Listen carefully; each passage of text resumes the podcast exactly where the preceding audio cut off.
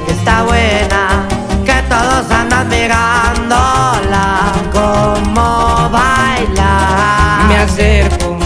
y le tiro todo un verbo. Tomamos tragos sin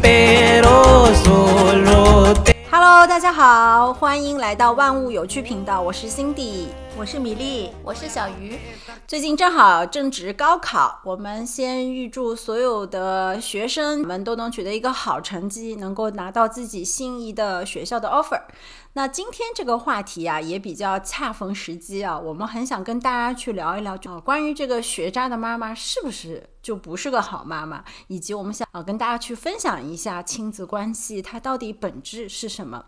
常会在我身边看到就一些。呃，妈妈她会在她孩子，比如说成绩不是那么好，或者这个孩子在人群当中不是那个非常成绩凸显的孩子，或者当这个孩子不是按照他想法去做的时候，我听到很多妈妈会跟我反馈，就是我觉得自己好失败。我是觉得中国式的家庭里面非常大的一部分就是父母把很多很多的期待都放在孩子的成绩上，是，所以就是一旦这个成绩，比如说。他未必是孩子认为不好的成绩，但是作为家长来说，其实你可能跟我的期待值相差甚远，他就会觉得这是个不好的成绩。这个是在我的朋友也好，在我的来访当中也好，我常常会看到这样子的母亲。所以我接下来的问题就是，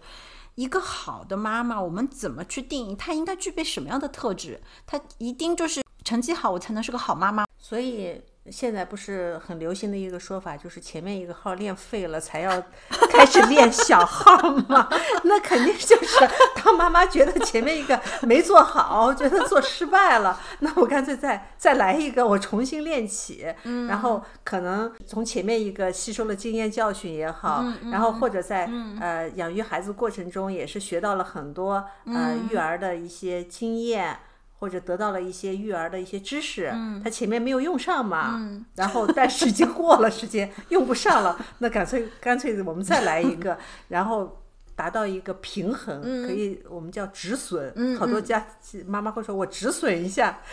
再就是搞个老二来玩玩，对对，然后把我的那个那个经验值哈失败的那部分把它纠正一下。那么这个心态是不是就是他是觉得前面一个会失在失败呢？对不对？那我会觉得，我觉得如果是多子的家庭，那是不是对他来说，老大他面对老大的时候，他是一个失败的妈妈，然后他面对老二的时候，他就会是一个好妈妈？他会这么去定义自己吗？嗯，就是当然这有也也是有调侃的成分了，但是你你大家可能确实在生活中听到说我们在在练个小号，对不对？然后就是平衡一下自己养孩子过程中这个。比较挫败的这种心心情啊，对对，很多妈妈会有挫败感，对，会有挫败感。我觉得生生一个小号会加重挫败感。是哦，当然也有会知道那个小号一定会按照你想法。当然也有这种 情况，就是第一个孩子实在是太省心了，养的太愉快了。对，我也啊，觉得养孩子实在是太愉快的一件事情了，然后再去生一个很有信心。第二个，会你们自己有过这样的想法吗？就会有挫败感。觉得好像自己不够好，我曾经有，嗯，就是我的挫败感，嗯，倒不是说跟成绩是完全相关的，我觉得是它是一个比较整体的，就是其实我是觉得这个社会对好妈妈这个定义，它其实有挺多标准的，嗯，就成绩可能是你其中的一个部分，那还有比如说你的啊小朋友的整个的这个。人际交往啊，各个方面，他其实也有。嗯，那在你的期望里来说，你肯定希望孩子是按照你设想好的一个优秀的方面去发展的。嗯，但是往往在你的整个过程当中，你会发现他跟你的想法是或者是期待是相悖的。是，嗯，这个时候其实你就会有一种，哎，为什么我做不到？让他听我的吗？让他变成是好的。就是我认为是好的那个方向去发展，对。然后这个时候你就会有一些无能为力感，无力感是吧？对对对，对啊，这个时候你就会有一种就是内心时候就会有一种声音说，哎，为什么我做不到？那为什么别人能做到，我到底差在哪儿？就是会有质疑。嗯，你会去跟那些优秀的妈妈去做比较了。对对对，嗯，但是我真的很想指出来，就是好多家长都是你这种心态，就是为什么他不可以呈现出我希望他要的，我就我想要的那个样子，我心目中我的孩子应该是什么什么什么样的。然后如果他没有按照我的想法来，可能戳到家长的这个全能自恋感了。但是其实这个社会它毕竟它是有标准的，嗯对不对？嗯，然后录取也是有标准的，嗯，你看现在是高考嘛，是，你想上一本，它就有一个最起码的分数线。对你想上到大学，你就起码有个最基本的分数线。对。如果说我定义在一个小的范围之内，可能就像你说的，这个成绩它有它的一定的标准。像米粒说的，那我毕竟要考大学，它是有一个分数线，嗯，对吧？你得到那个线，我可能才能去进我心仪的大学。OK，这个没有问题。嗯嗯，但是我不会说因为我够不到这个标准，我就会认为他成绩不好。嗯哦，我只能说很遗憾，我们没有达到这个标准，但它不是我的标准，最后还是看孩子的。嗯嗯，我是这么定义。所以说我我觉得我们在这个呃我们所处的这个环境，我们毕竟是几乎是在上海嘛，我们几乎是在全中国已经是文化还有意识形态方面相对比较开放，是。然后对于孩子未来的选择的路，也会多很多的这样的一个大环境，所以我也很理解，有很多孩家长确实是焦虑孩子这个成绩的，没错，很多家庭他也是觉得这个就是他们制定的这个目标，所以他们会对于这一块都有一些会特别的强求。嗯、但是今天正好巧了，我们就是想要去讨论一下啊、人生是否就是由成绩去做决定的？嗯，它是否就是一个成绩定终身？嗯，也许我们暂时看到的制度是这样子。那我接下来的问题就是想问一下，这个孩子的成绩到底是对孩子重要，还是对妈妈更重要？我觉得，就我个人而言，我觉得是跟孩子本身会更重要一些。嗯，因为这个其实是关乎于他的整个的学习的状态和过程，这个是他未来在生活的道路上他需要具备的一些，比如说学识也好、资质也好，或者说是能力也好，所以这个是跟他息息相关的。所以我觉得这个是他对他来说会更重要一些。嗯，那我问你一个问题：他成绩不好的时候，你急吗？会有，说实话，其实从内心来说，你是会有一些这个着急在的。嗯但是呢，你看看他的状态，然后你再想回顾一下你当时，呃，给自他定的一个目标，或者是你自己给自己的一个心理哦建议，衡量一下之后，其实。在我这这个层面上来说，我觉得我自己还是会比较放宽心，不会太纠结于，比如说你今天考了多少分数，而是我会在意说你这个东西你是不是学会了，那你有什么问题存在？嗯我比较会在意。嗯，成绩呢对孩子来说当然重要，但是我觉得对我们的这个国家，你知道这个文化啊，千百年来的文化传统，就是孩子的一生都是跟整个家庭、整个家族都是息息相关、紧紧捆绑在一起，父母都是很操心的。嗯，他跟国外很多情况不一样，可能你上了大学，可能真的就是。呃，走向社会以后，真的跟原生家庭就切割的比较清楚。嗯，我们大部分的情况来看是几乎不切割，或者切割的很少的。嗯，我们奉献精力，呃，奉献体力，呃，甚至奉献财力，这是现实的状况。嗯，所以你说孩子的成绩重不重要，跟对这个家庭重不重要，当然也是很重要的。那么其实还要看你这个成绩，你的顺畅的人生，或者是你这个。过得比较无悔的一一个人生，那是不是跟成绩一定息息相关？这是另外一个问题，对不对？嗯是，呃，但是如果单说这个对谁重要，我觉得在我们现在这个社会环境之下，那对呃除了孩子，对整个家庭还是重要的。我我能问一下，就是可能你会觉得，如果说这个孩子的成绩不足以支撑他考到一个理想的学校，嗯，那么他整个家庭可能都因此而受到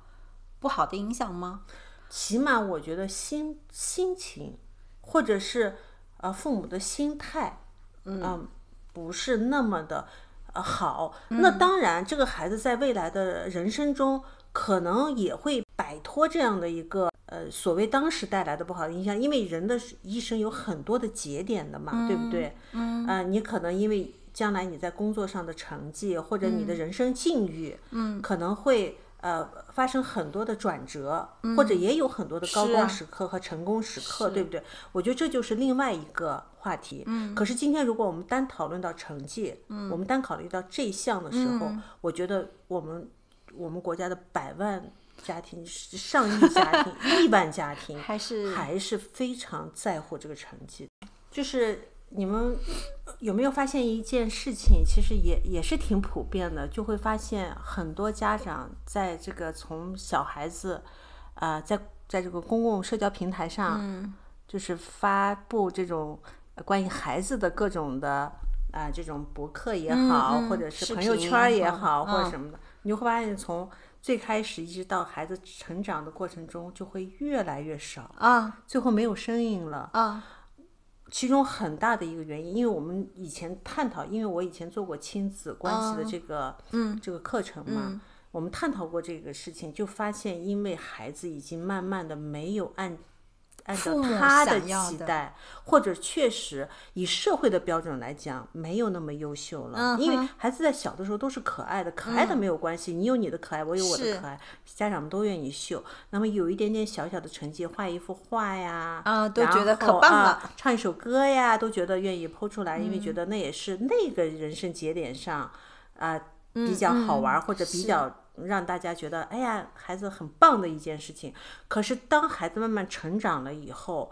呃，因为他的那个社会性，或者是社会对他的标准慢慢统一了，嗯，学习成绩，嗯，你就算是画一幅画，你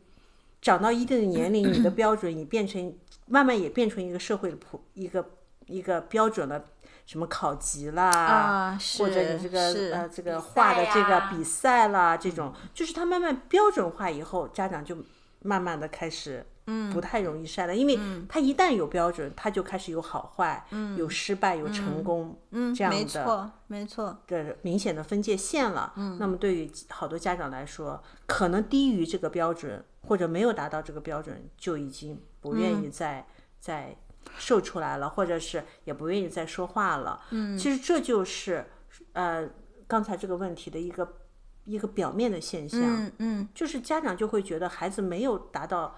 那个所谓的社会成功的标准也好，还是他家长自己心中成功的标准也好，嗯，他就觉得就是自责也好，或者是觉得自己不够好也好，或者还影响到孩子觉得孩子不够好也好，反正就是一个失败。嗯嗯，所以就是，如果我的孩子不达到社会上的一个标准，我就是一个失败的妈妈吗？对，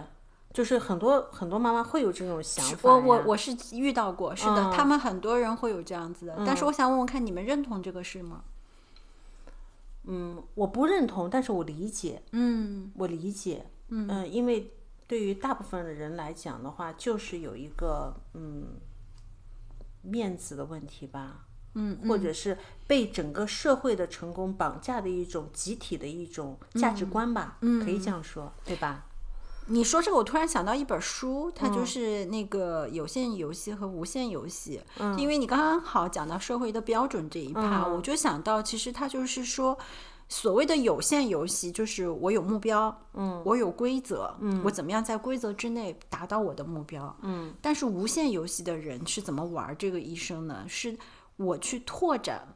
所有的可能性，把这个游戏玩下去。嗯，是这么一个玩法。就比如说，呃，前一段时间可能我们会看到一些比赛啊，或者说一些什么。你看，有的人他会极度的遵守这个游戏规则，然后我要去达到我的目标。但是有的人他是说，我就是来体验这一场比赛的，我只要把我的最棒的那个状态呈现出来，It's OK，我还可以去。这场比赛 A 比赛 B 比赛 C 比赛，或者我想玩我就玩，就你会看到它的可能性似乎是更宽广。嗯啊，所以就是刚才米粒说到这个标准，我就会想到这一点啊。嗯，所以那，从我个人角度来讲，我说实话，我非常非常不认同说一个孩子的成绩好坏就意味着这个妈妈呃是好或坏。我觉得这种事情，他们两者是没有一个等号的。那我个人是觉得，不希望任何一个女性是被定义在一个角色当中。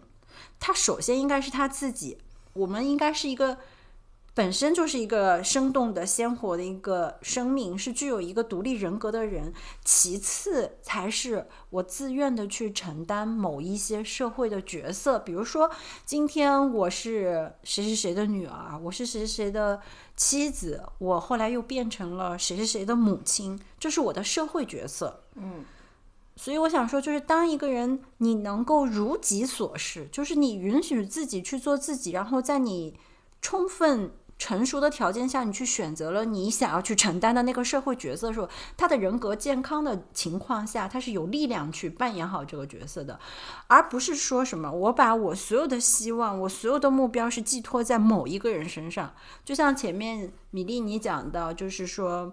有的家长说小孩练废了，是吧？然后，然后大号练废了，练小号，或者说他自己，比如说想要成为一个舞蹈家，很多人就会逼着这个孩子去练舞。其实我刚才特别想说，干嘛自己不上？其实很多的遗憾可能是在自己身上，完全完全可以说，你对什么感兴趣，你就去满足自己，让自己去练好了。嗯，这个是我个人的观点。所以，如果说她是不是一个好妈妈，我我不认为这么去定义。那我我会觉得，嗯，好的妈妈是你真的能够给孩子去呈现一个你自己完整的一个生命状态，而不是把你依附在这个孩子身上。那我觉得这就是一个具备好妈妈的一个最基本的东西了。呃，我是这样觉得啊，我觉得好妈妈我们都不应该，呃，就是自己评判或者是别人评判。好妈妈，她既然是妈妈，她不是应该由孩子评判吗？对吧？是就是孩子定义你是好妈妈，你就是好妈妈，是对不对？没错你是一个家庭主妇也好，是一个行业高管也好。嗯或者是一个呃呃是呃是朴素也好，对时髦也好，对不对？都没有关系，那是你你的你的定义或者你的外观。对于孩子来说，第一个，他如果一回到家，他就觉得很温暖，对不对？嗯他遇到了多大的委屈，他回家都能得到治愈。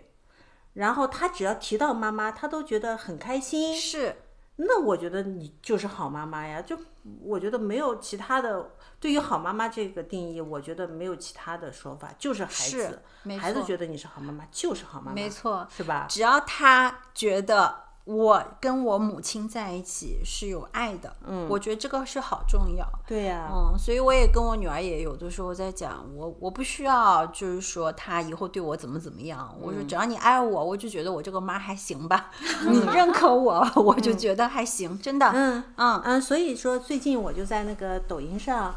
呃，看到一个呃一个男孩子，那个男孩子叫做小暖男嘛，嗯然后他就是每周都会给妈妈做上几次饭，哦，十岁的小男孩儿，好厉害，哎呀，在厨房井井有条，然后做出很多很多，从蛋糕，哇塞，呃，妈妈过生日会给妈妈专门做一个蛋糕，哦。然后妈妈要减肥了，专门给妈妈做减 脂餐餐，然后呃，妈妈周末忙工作，他就帮妈妈做一个早饭，那个早饭还做的很很好的。这些我觉得都不是，呃呃，就是虽然大家都会夸他的一些呃做饭的这个厨艺呀、或者做饭十岁就会做饭很棒啊，但是其实在这个小男孩做饭的过程中，他的语言，比如说不要浪费，他会把那些渣子都捡起来，嗯就是不要浪费。嗯，然后他如果那个，呃，上一周他给妈妈做了两个，做一就是给呃家里人做的很那个早餐是海鲜饼嘛。嗯，那第一个没有经验，那个做碎了；第二个就很漂亮很完整。但是他在那个布局的时候，布餐桌的时候，他就不动声色的就把那个呃做碎的那个放在自己身边，啊然后把好的放在妈妈前面。就是他这个完全也没有语言，也没有说刻意的摆拍，就是就是所有的这一切都是下面的评论的这些网友们看到的，所以我就觉得像这种，然后你说他这个妈妈是不是在孩子中是真的是好妈妈？因为她好，孩子才想为妈妈去做点事情，然后才会不动声色的想把最好的东西留给妈妈，对不对？我我我我我不敢肯定啊，因为我现在知道这个自媒体上面，它只能呈现它想让你看到的。我只能说从表面上看，这是一个很温馨的一个视频。嗯嗯你知道吗？我刚才听米粒讲完这个故事的时候，我突然有一种想法。你说今天在听我们播客的人里面，会不会有妈妈听到这个故事以后，她就想，为什么我没有教育出这么好的小朋友？哎，我跟你说可能，在这个的下面几万条评论，每一个都有几万条评论，几乎所有的妈妈都在问你这个问题：所以我觉得 为什么我们家的孩子没有做出这样的事情？然后有些评论是。不好意思，我已经二十八岁了，我才开始做一个十岁男孩子要做的事情。嗯，就是肯定有家长会提出这样的疑问。当然，我觉得对孩子教育是方方面面的，不见得不见得就是做做饭做菜就是好的。是啊，对呀、也许就是，但是我想说的不是说做饭做菜这个是重点，是这个男孩子对于对于这个家庭和对于妈妈的这种用心，用心，或者他能够感受到这个家里带给他的这个温暖和力量，所以他才去回馈，对不对？至少视频呈现出来是这个样子。这个我不评评论啊，嗯但是我我是觉得他确实呈现出了这样子的一个状态。嗯嗯，那如果说到这里，我就特别想说，为什么一定要有一个标准？就是你前面讲的，你大家有没有发现，真的很多人就会不由自主的生出刚才小鱼生出的这个念头，就包括评论，为啥我没教育出这样？就我发现很多家长都会看到 A。觉得 A 好，然后就要想为什么我没有 A 这样子的孩子？嗯嗯嗯难道你自己家的娃没有他身上值得你去？嗯，尤其现在那个自媒体是啊、啊，或者是现在那个呃，就是这种传播网络实在太发达了，就是各种各样的牛娃。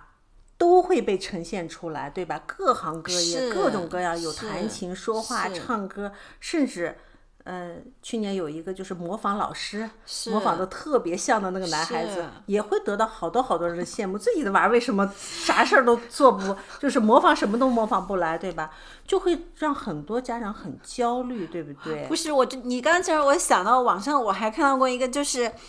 不是都要比孩子的成绩吗？啊那我们换个角度吧，我从孩子的角度想，你咋不是那个什么什么公司的总经理呢？你看看人家家的爸爸做到什么什么位置了。所以真的，嗯，我觉得如果亲子关系谈到这一步的时候，有一个很关键的两个问题想问大家了。第一个，我就想问一下，大家觉得影响亲子关系会有哪些因素？你们觉得？我觉得社会标准是一个很大的因素。我觉得其实这个社会就是无形之中，嗯。大家会给妈妈一个就是定义，或者说她一个大家俗称的一个标准或者是限制，嗯，啊，认为嗯孩子就是需要妈妈来负责的，嗯，那孩子的所有的一切都是你妈妈引导的，你引导的好，孩子才会好，嗯，你引导的不好，孩子就会不好，嗯，所以就像以前。古时候我们不是会有这种，嗯。啊，男耕女织，母慈子孝，其实都是跟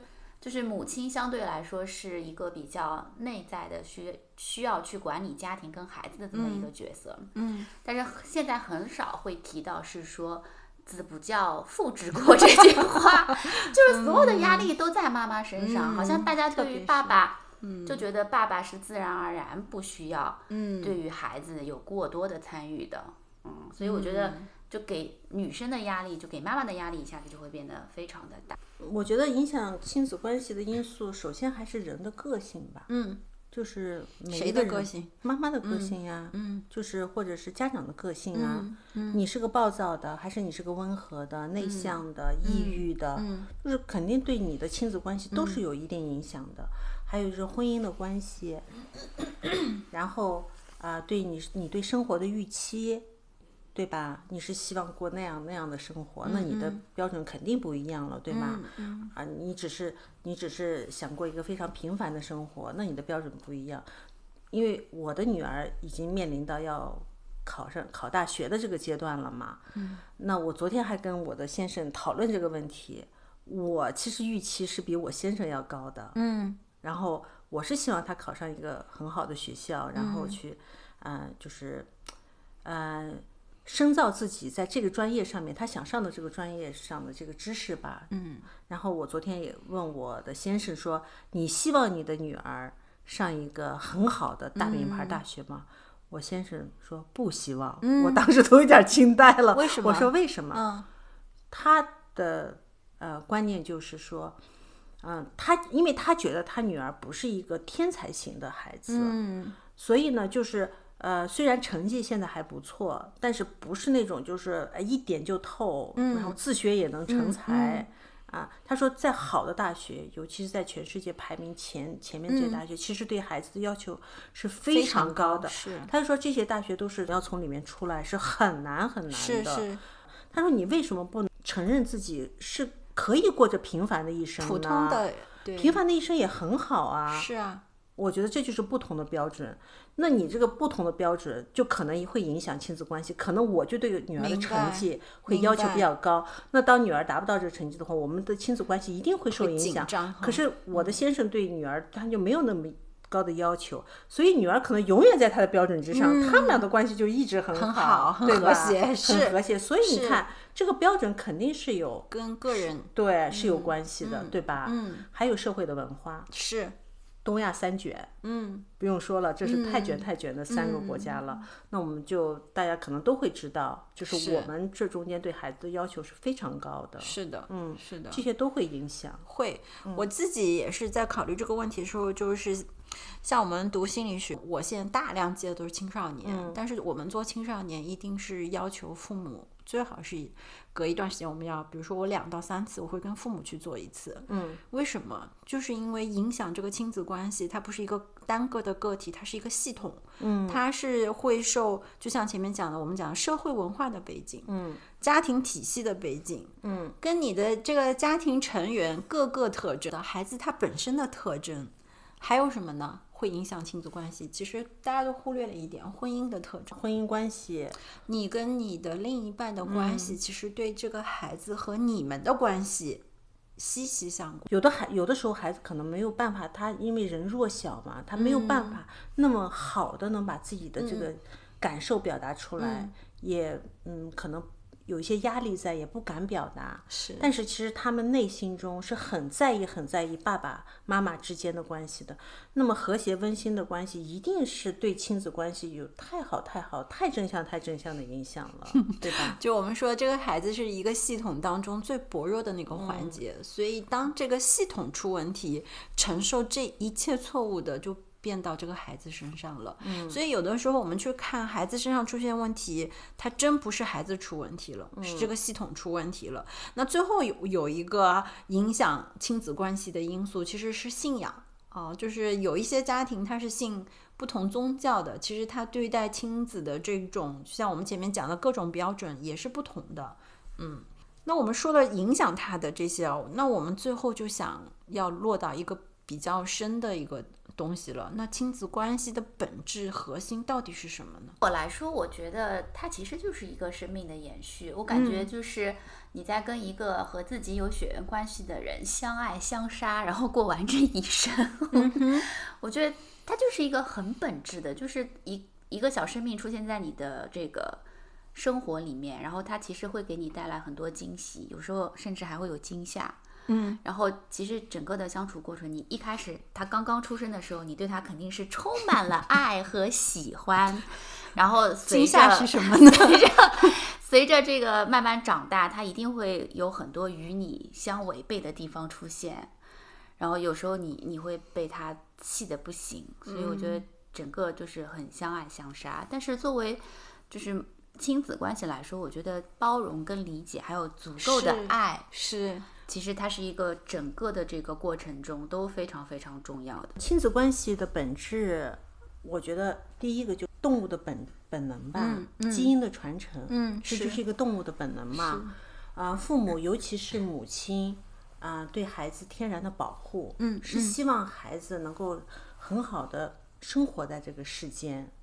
呃思维在变化，但是这个本质我觉得没有变化。化，是的，就是因为现在的社会的标准太高了，所以你的标准才高了。如果大家现在都是处在一个、我只要能把这辈子活下去，能把自己的基因传承下去，嗯，还在一个吃饱的状态下，嗯，那其实大家的标准还是这样的，嗯，对吧？所以随着社会的变化，只是你的标准提高了，但是那个本质还是希望孩子能够过得好，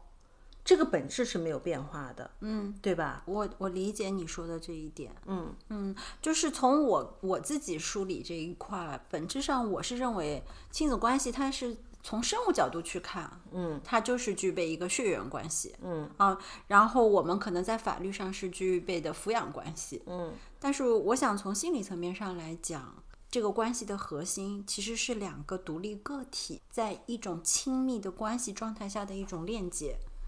也可以这么讲吧，就是像其我我是这么认为啊，孩子他是孩子，他是他自己，我是我自己，所以我始终觉得我们可能是有一段时间的义务和责任关系，嗯，但是当他能够。独立责任关系是结束了，但是我们爱的关系是可以去延续的。但是始终他不能够改变的是，他是一个个体，我是一个个体，就是本质上我觉得是两个个体之间的。那如果再延展一下，我觉得可能亲子关系甚至于是一对一个家庭，或者说对一个社会的一个责任。嗯，对的，嗯，就是说，就是因为人的这种社会性嘛，它发展它跟动物才有本质的区别。其实你看动物，它其实最主要是把这他的孩子能够培养到独立生活，就结束了他们的关系，甚至当孩子还想留在父母身边的时候，父母还要把他们赶走，嗯，就让他们去独立生活，这才是，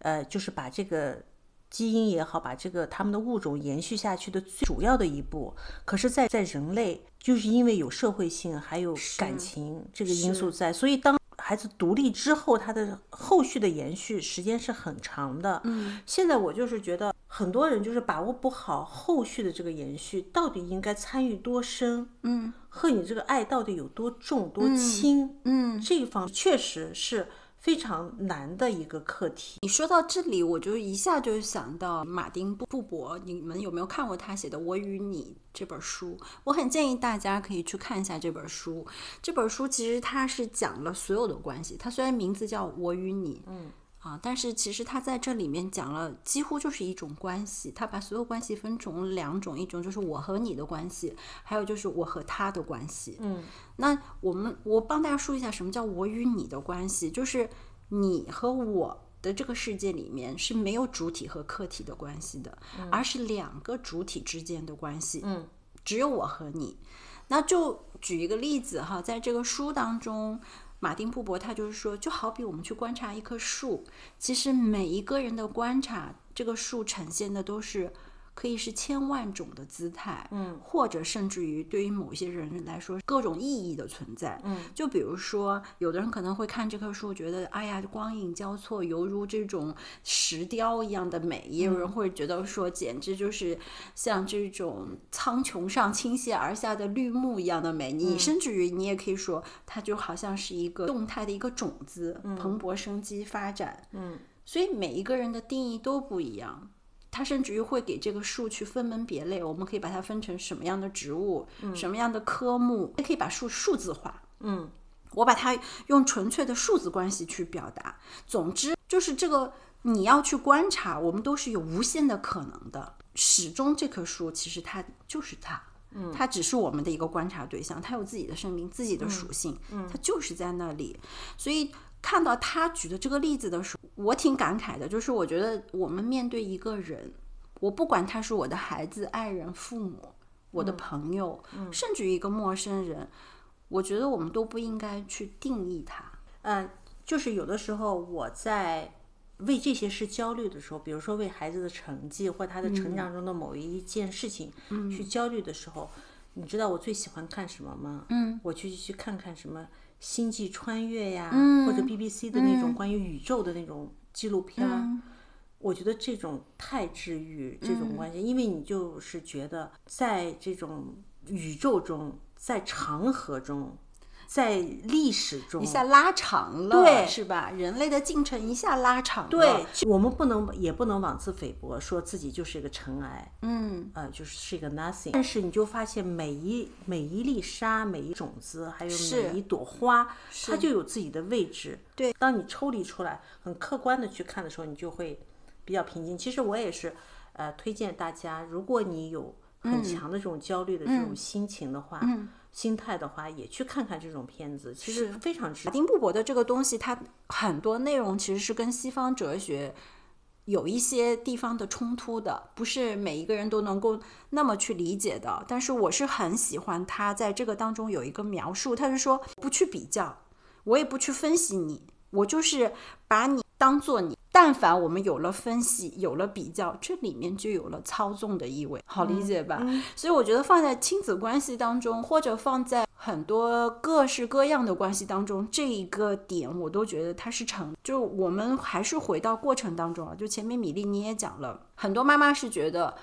我的生活经验造成了今天今天呃呃这样子一个生活，所以我应该把我的经验，或者我曾经有的经验，我知道什么好，什么不好。去教给我的孩子，或者我希望他能够成为一个什么样？但是其实回到我前面讲的我和你的这个关系当中，你就会发现，如果你是用经验当中的你去认知你看到的这个对象的时候，你离经验越近，你离他这个本身，离这个主体的本身就越远了。你应该看到的是他是一个什么样的状态，他在想什么，他有什么样的行动，而不是。在这个上面加上了你对他的一些评判，或者是要求，或者是想法，就是如其所示嘛。所以就是回过头来，我前面讲了我与你的关系，那什么叫我与他的关系？我与他的关系其实。是大部分就是我们前面讨论的很多亲子关系当中呈现的，它是一种经验和利用的关系。就就像萨特说，他者即地狱。如果我们把关系分成我与他这样子一个关系的时候，它不是一个交融的了，它就是一个对立的关系。如果我们去看我与你的关系，我与他的关系，其实这种关系是可以不仅仅映射在我们亲子关系，在我们。人生当中所有的关系都可以这样子去理解，嗯，对的。所以我觉得其实人与人之间的关系其实是挺复杂的一个关系。那作为我们今天的主题来讲的话，其实我觉得，呃，母亲也好，孩子也好，其实它都是两个个体。我觉得大家不要纠结于说我一定希望你成为什么样，就是你要放过自己，你也放过孩子，对对，就彼此放过。我个人更多的感受，其实它就是你生命的一种体验，让你有一个机会能够成为妈妈的一个角色去扮演，扮演一个你认为你自己想要扮演的，但是，嗯，不要给自己过多的苛责。是，嗯，是，嗯，刚才因为我提到的那个小王子嘛，其实小王子这本书给我的启示是很大很大，它是我。终身这辈子中影响我最大的五本书之一。你说那个法国小王子，玫瑰苏贝里的这个小王子，因为他在跟说到他和玫瑰的关系，还有跟狐狸的关系，是真的就是这个人生的呃各种你所谓的关系中的阐述，他用特别美妙的话语，是看似简单的关系。他全阐述的非常清楚，比如说，我觉得他和玫瑰的这句话，嗯，我觉得就是可以说到我们这次的这个亲子关系的阐述。他就说，这世界上有五千朵玫瑰，然后五千朵和你长得都很像的这个花。但是只有你是独一无二的玫瑰，为什么你是独一无二的？因为我在你身上倾注的这个时间，让你变成了你你的这个玫瑰，对我来说是如此的珍贵和独一无二。所以我就觉得，对于每一个家长来说，妈妈来说，你当你抚育你自己的这朵玫瑰的时候，就是你不要在意。我在我是给你的时间，你要长成一个什么样的特别珍贵呃特别的是特别的精致，嗯，你不要在意这个东西，你只要知道这个玫瑰对你来说它就是独一无二的，是你嗯用自己的汗水爱去浇灌的那朵花，嗯，就大家都互相珍珍惜，嗯，这个玫瑰其实当时。很不很不屑小王子的呀，其实最后小王子离开他以后，他也是很想念小王子的，所以就希望大家的关系就是这样的一个关系。那最后呢，我还是因为也正好是高考嘛，我其实还是想借这个节目，因为高考对于广大学子来说，十几年寒窗确实不容易，让他们能够。啊，从此以高考为一个开始，进入一个完全自己想去的那个人生道路。是，嗯，惜君生羽翼，以化北冥鱼，这是我对所有嗯高考学子们的一个祝福吧。嗯嗯嗯。说到这里，我其实也很想回到咱们点个题哈。那么学渣的妈妈是不是好妈妈？我们到节目的最后，我想跟大家讲，就是它绝对不是一个判断的标准。其次就是抚养一个孩子应该是整个家庭系统的，所以我希望，如果遇到同样困扰的妈妈们，可以从这个思维当中去跳脱出来。好的亲子关系是什么样呢？放下期待，放下你的目标，如其所示的存在就好。好的教育其实就是不教育。所以家长，我们每一个人的认知也是有一定限度的，也未必是那么正确的。所以我我不是一个愿意一味去灌输给孩子。我自己的认知的，因为从这个角度去讲，如果我一味的去灌之灌输，这个孩子可能受我的影响太多的时候，他未必能够超越我。我还是希望能够留给他更多的无限的可能性，就是给他尊重以爱，给他陪伴，适当的引导就 OK 了。最后，我们一起祝一高考学子们取得自己心仪的好成绩，这是你人生仅仅的一个开始而已，不用有负担。好的，好嘞，这个就是我们今天的节目，谢谢大家，欢迎大家收听。那我也希望大家能够去订阅关注我们的万物有趣。如果想要加入我们的读书会和我们的万物有趣，能够跟更多的人去交流的话，可以加我们的这个粉丝群和那个微信啊，大家可以在我们的这个简介上去看。好啦，拜拜，拜拜，拜拜。Como baila, me acerco y le tiro todo un verbo. Tomamos tragos sin pero, solo te